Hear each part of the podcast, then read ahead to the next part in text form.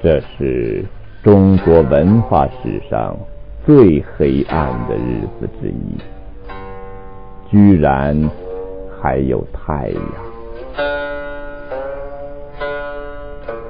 嵇康身带木枷，被一群兵丁从大狱押到刑场。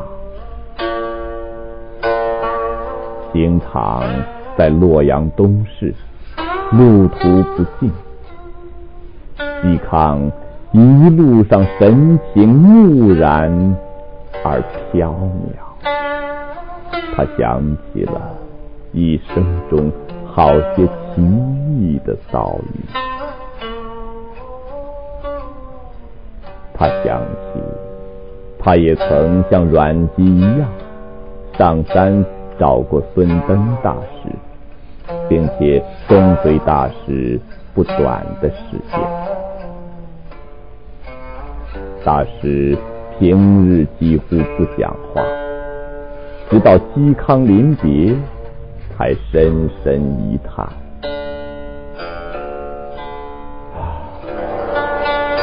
你性情刚烈而才貌出众，能避免。”祸事吗？他又想起早年曾在洛水之西游学，有一天夜宿华阳，独个在住所弹琴。夜半时分，突然有客人来访，自称是古人。与嵇康共弹音律，弹着弹着来了兴致，向嵇康要过琴去，弹了一曲《广陵散》，声调绝伦。弹完便把这个曲子传授给了嵇康，并且反复叮嘱，千万不要再传给别人。这个人飘然而去，没有留下姓名。嵇康想到这里，满耳满脑都是《广陵散》的旋律。他遵照那个神秘来客的叮嘱，没有向任何人传授过。一个叫袁孝尼的人，不知从哪儿打听到嵇康会演奏这个曲子，多次请求传授，他也没有答应。刑场已经不远，难道这个曲子就永远的断绝了？想到这里，他微微有点慌神。突然，嵇康听到前面有喧闹声，而且闹声越来越响。原来，有三千名太学生正拥挤在刑场边上请愿，要求朝廷赦免嵇康，让嵇康担任太学的导师。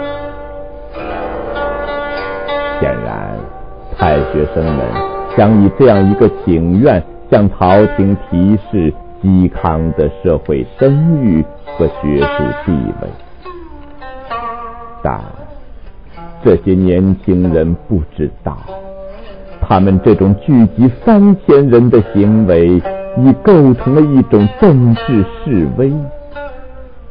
司马昭怎么会退让呢？嵇康望了望黑压压的年轻学子，有点感动。孤傲了一辈子的他，因仅有的几个朋友而死的他，把诚恳的目光投向四周。一个官员通过人群来到刑场高台上宣布：“宫廷旨意，维持原判。”刑场上一片山呼海啸，但是大家的目光都注视着已经押上高台的嵇康。身材伟岸的嵇康抬起头来，眯着眼睛看了看太阳，便对身边的官员说。行刑的时间还没到，我弹一个曲子吧。不等官员回答，便对在旁送行的哥哥姬喜说：“哥哥，请把我的琴取来。”琴很快取来了，在刑场高台上安放妥当。嵇康坐在琴前。对三千名太学生和围观的民众说：“请让我弹一遍《广陵散》。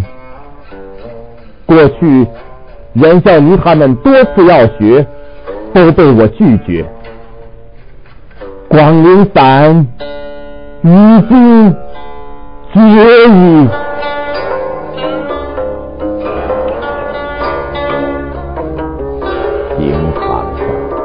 一片寂静，神秘的琴声铺天盖地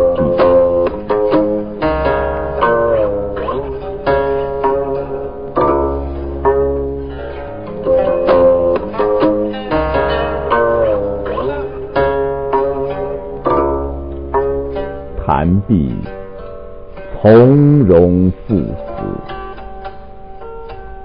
这是公元二百六十二年夏天，嵇康三十九岁。